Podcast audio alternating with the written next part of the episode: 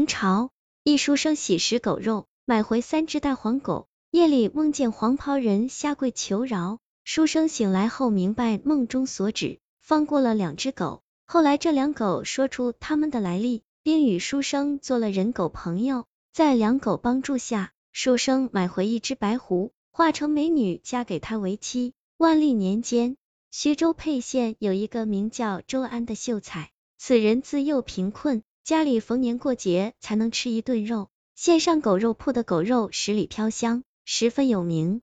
周安有幸吃了一次，觉得是世间美味，每次路过都忍不住吞口水。他后来对狗肉情有独钟。这年，周安复考中得举人，日子很快好转，家中也请了仆人。这日，周安从围集上买回三只黄狗，吩咐仆人捆在院子里，只为清水，恶上一日。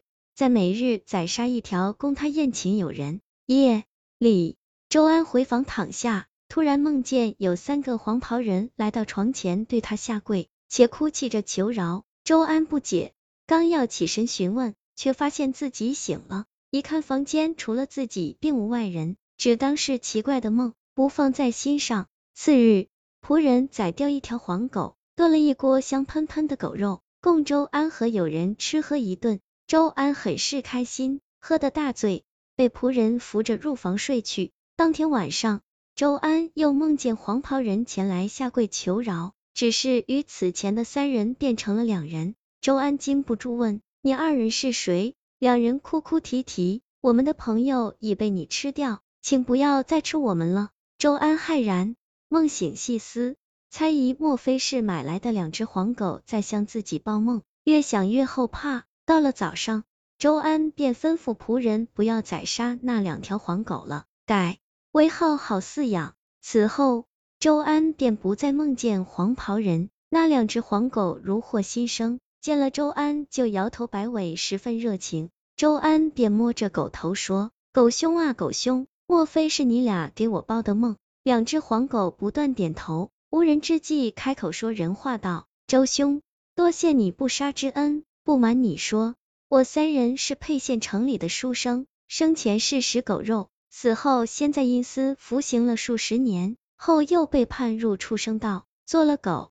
入轮回时，阎王令不给喝孟婆汤，让我等体念做狗的痛苦，故我三人带着前世记忆投胎。今日后，请你多多照顾我俩。周安感到十分惊讶，又感到有趣，于是答应了。周安吃这俩黄狗通人性。很后悔吃掉他们的一个好友，出于愧疚，便把他们当作狗友，庇护有加。日常空闲时，周安便与两黄狗聊天，对方也均是秀才出身，诗词歌赋样样精通，很是聊得来。一日，两黄狗对周安说：“周兄，可想娶狐仙为妻？”周安好奇道：“世上真有狐仙存在吗？”一狗伸舌头笑道：“既能狗当人活。”为何没有狐变仙女呢？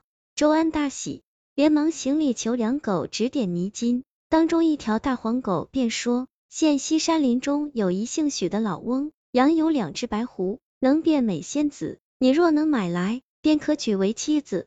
周安开心笑出声，十分激动，但又顾虑的问：万一他不卖呢？两狗便说：你就把我俩变狗的事和名字告诉他。周安听罢，半信半疑。犹豫着出门。当日，周安带了一些银子，骑着毛驴往县西的群山溜达而去。游至下午，他在一片竹林处看到一个大院子，有一个白发老翁正在院子里喂狐。周安看到他身旁的两只白狐蹦蹦跳跳，颇有灵性，便上前作揖表示：“老人家，小生是县里的秀才，名叫周三，今日得见你的白狐，甚是喜欢。”可否卖一只给我？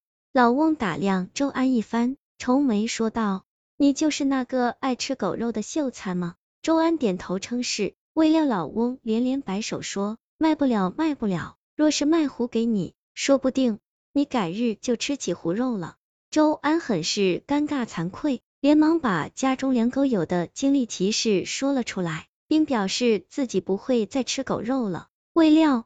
老翁疑虑的皱起眉头问：“你那两狗友叫什么名字？”周安说道：“一个叫黄文，一个叫周本良。老翁听罢一拍大腿，喊道：“这俩正是我当年的知己好友，我们四人经常一起吃的狗肉。后来我得了病，怕死，便不吃了，归隐了山林静居。”周安又说了一些狗友的事情，老翁听得很感兴趣，于是便卖给了他一只白狐。周安高高兴兴带着白狐回到家。夜里，两只黄狗就绕在白狐身边，不停劝说，尽说些周安是大善良的好话。那白狐起初还羞涩闪躲，但最终还是点头同意，摇身现出了狐仙原形，且长得国色天香，身材曼妙。此后，周安如愿和狐仙做了夫妻，和两狗成了狗友。他平日和娇妻夜夜笙歌，好不欢乐。后来，妻子也生下了五个儿女。